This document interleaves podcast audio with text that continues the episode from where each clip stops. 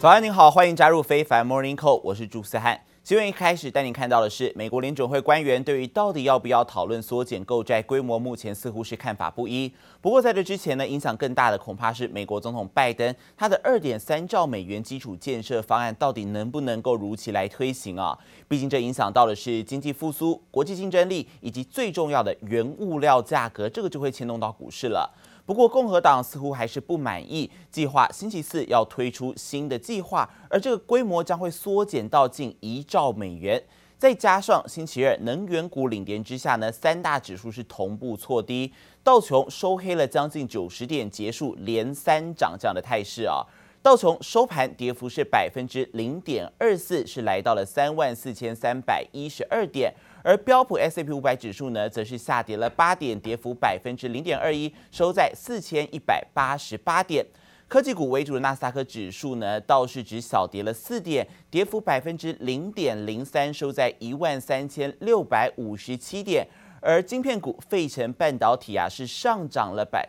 百分之零点三七，上涨了十一点，收在三千一百三十四点。其中台积电 ADR 上涨了百分之零点五七，而更特别值得注意的是，联电 ADR 在和大客户合作扩产的消息之下，续涨了百分之三点二一。Breaking news, and it's great news about Moderna's vaccine when it comes to adolescents, age 12 to 17. The company has released its findings from the phase two and the phase three trials, and they say it is 100% effective. 新冠疫苗研发又传出捷报，莫德纳宣布自家疫苗对十二岁到十七岁的青少年保护力达百分之百，而且只打一剂疫苗，保护力就有百分之九十三。莫德纳表示，六月初就会向美国食药署 FDA 申请授权紧急使用，有望成为继辉瑞之后第二款批准用于青少年的疫苗。疫苗研发有新进展，加上美国白宫最新表示，将近半数的美国成年人已经完成新冠疫苗接种，眼看美国有望逐渐摆脱新冠疫情，市场氛围一片乐观。Getting some really good news on that front. Uh, Alaskan Air, I believe Hawaiian Air, United, all upgrading their expectations for the second quarter. Delta separately.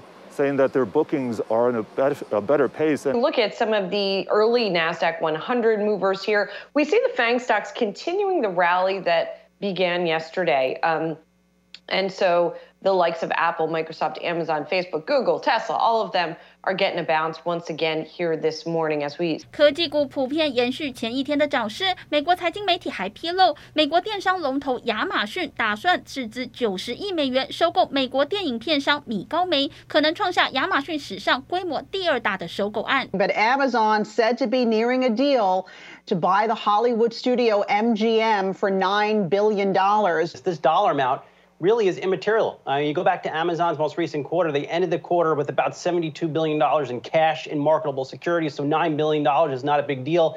And for them, it boils down to this. You're getting access to a content library that is unlikely to be replicated anytime soon. Rocky Balboa, one of my favorite franchises of all time. James Bond. These are historic franchises. 一旦这桩收购案确定，亚马逊有望把《零零七》等经典热门电影和节目带入亚马逊的影音串流服务，串流平台大战竞争越来越激烈。记者王新文的网管综合报道。联准会有多位官员是再度发表了鸽派言论，表示通膨只是短期的现象，打压市场对于联准会紧缩购债计划这样的一个憧憬。但是根据 CNBC 的报道，全球最大资产管理公司贝莱德最新则是示警了，现在市场过于关注通膨还有经济复苏的指标，而忽略了潜在的地缘政治风险。Last week I seen cauliflower. It's two for five dollars. Last week it was two for eight dollars.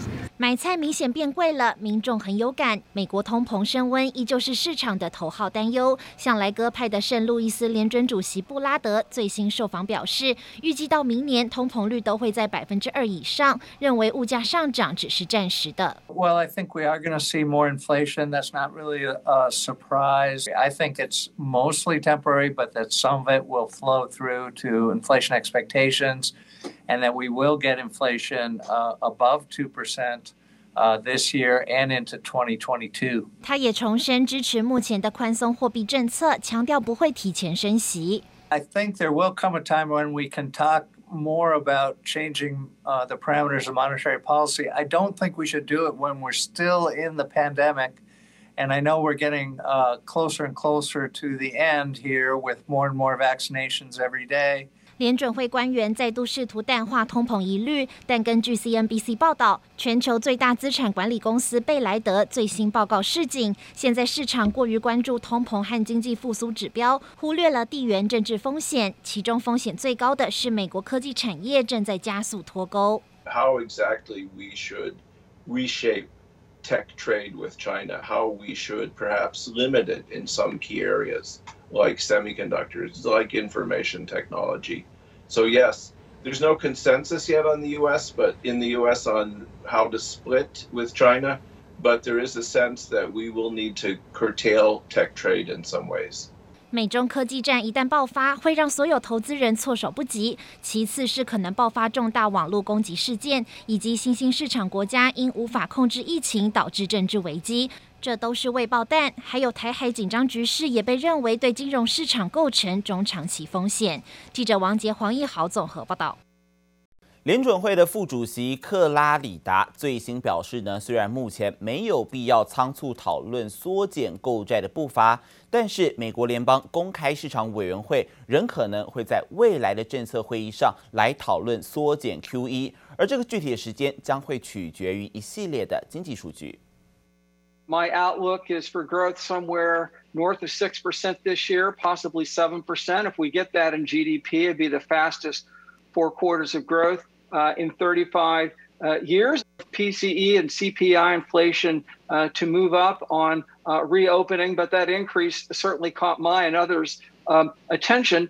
Brian, I continue to believe, as my baseline case, that, that this will prove to be largely uh, uh, transitory. We have the tools, and I'm convinced that we would act uh, to counteract that and bring inflation down to our long run goal of, of 2%. It may well be the time that there will come a time in upcoming meetings we'll be at the point where we can begin discuss scaling back the pace of asset purchases. I think it's going to depend on uh, the flow of data that we get 联准会的下一次会议是在六月十五号到十六号来登场。身为第二把交椅的克拉里达呢，这个时候再度提出缩表的可能性，无疑升高了市场对于联准会政策转变的担忧。而克拉里达他还说，对于美国的经济前景非常乐观，也有自信能在不损害经济复苏的情况之下来遏制通膨。而在美国的财经政策焦点，还有抛出了这个全球百分之十五最低企业税的方案之后，包括法国、德国、还有意大利以及日本纷纷表态支持。七大工业国 G7 的财长会议最快是在下周五就可以达成共识，而此举呢将会有助于拜登政府在国内来推动税改。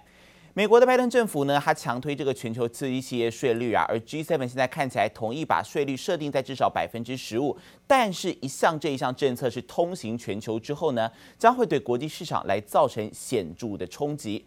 从整体税率来看的话，包括泰国、英国、越南等非一般认定的避税天堂，渴望会因为这个百分之十五的最低企业税率而受惠。但是呢，很多美国跨国企业他们的营收有一半是来自海外贡献的。这些大企业它的海外有效税率，还有二零二二年预估的有效平均税率都低于百分之十五。所以，包括像是辉达、博通、特斯呃拉斯维加斯的金沙集团，还有微晶片科技等这些美企，恐怕都是受影响的榜上有名啊。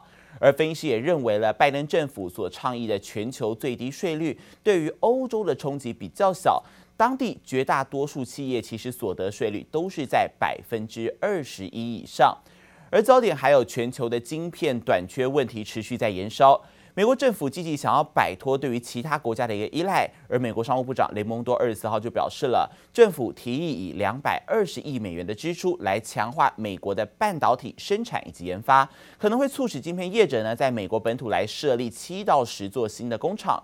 而据了解，包括台积电、三星等非美半导体指标企业也都会来参与相关的投资，并且在美国设厂。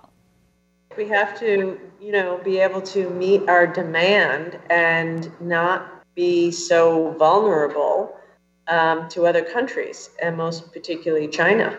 美国商务部长雷蒙多不愿美国被晶片短缺问题绊住，表示美国政府将斥资五百二十亿美元，相当于一点四兆台币，用于半导体生产和研究。And the hope would be that that 50 billion would unlock another 150 billion or more from the private sector, which in total would be, you know, really very meaningful in order for us to make chips in America and um, regain our tech leadership in the most sophisticated chips. 雷蒙多希望政府砸下五百二十亿美元，能够发挥抛砖引玉的效果，吸引民间企业响应加码投资。目标是促成在美国新设立七到十座晶圆厂。Within the 12%, if you look at um, what they call bleeding edge, you know, the most sophisticated chips, right now we're at 0%. And so that's an area where we want to really invest so we get ourselves to uh, a place where we can meet our demand in, say, 10 or 12 years. 这份五年五百二十亿美元的计划草案，包括三百九十亿美元用于生产和研发奖励措施，还有一百零五亿美元用于推动国家半导体技术中心等等，力拼美国的晶片产能未来能在全球占有一席之地。 As we see the markets through this calendar year, we see tightness in semiconductor memory and storage. Semiconductors are they take long time in terms of production output to be available from the investments that are decided to be made at a given time period of uh, given period of time. So yes, these are investments for next decade or couple of decades that need to be started now. 美国政府喊出要扩大半导体投资前，部分企业已经先采取行动。这些投资可能还要几年后才会真正发挥效果。全球先进晶片的两大龙头台积电和三星也都在扩大投资。有些分析师认为，晶片业正迎来超级周期。不过，英国经济学人指出，晶片产能紧绷问题在疫情爆发前就存在了。随着疫情所引引发的产能不足更加重供需紧俏。不过现在各国卯起来扩大晶片产能，可能让晶片业陷入经济周期循环，有朝一日反倒引发产能过剩问题。记者王新文、林佳莹综合报道。今天的最新消息，还有白宫发布了新闻稿，表示美国总统拜登还有俄罗斯的总统普廷将会举行首次会谈。根据白宫发言人沙奇说呢，这一场峰会将会在六月十六号来登场。地点则是在瑞士的日内瓦。会中预计会讨论各项紧迫议题，包括核武问题，还有美俄双方的更进一步合作。而另外呢，白宫也表示了，已经有半数的美国成人是完整接种了新冠肺炎疫苗，这个是美国抗疫的另外一个重大里程碑。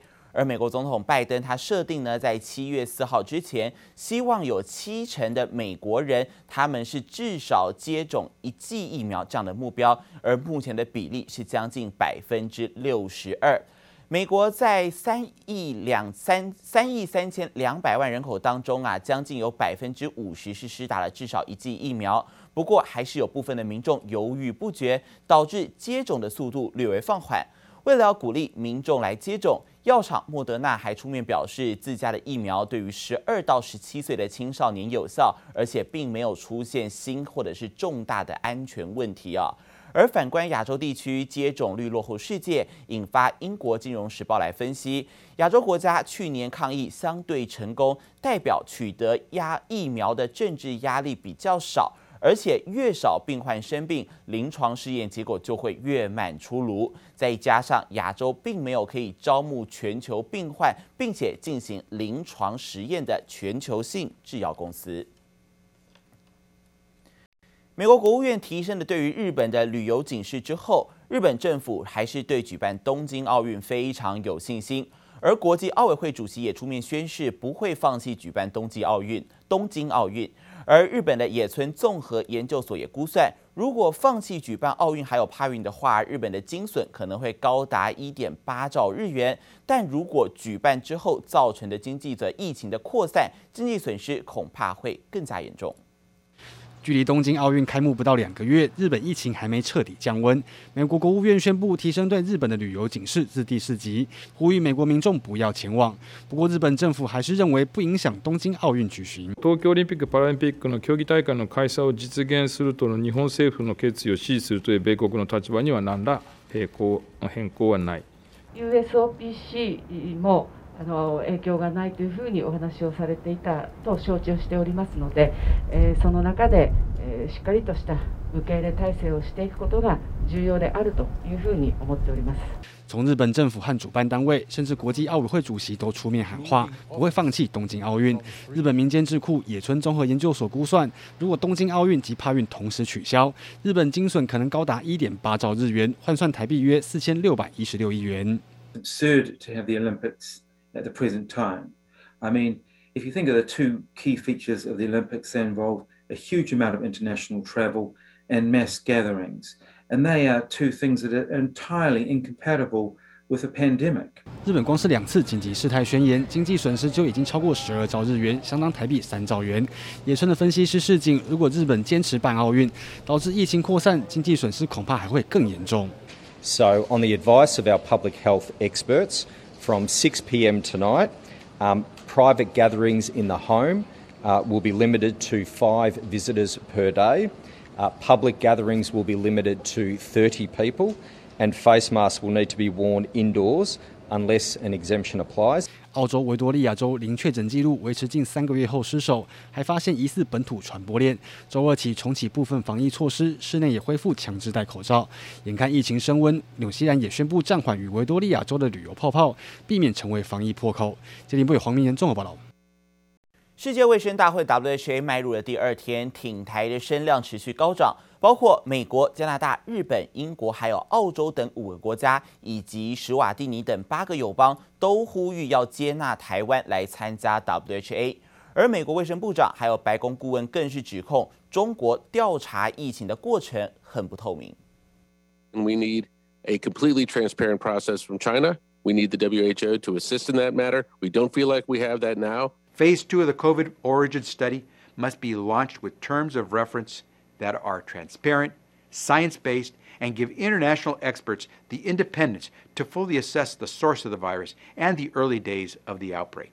Collaboration with non state actors must continue, and we must invite Taiwan to be a part of the World Health Assembly as an observer.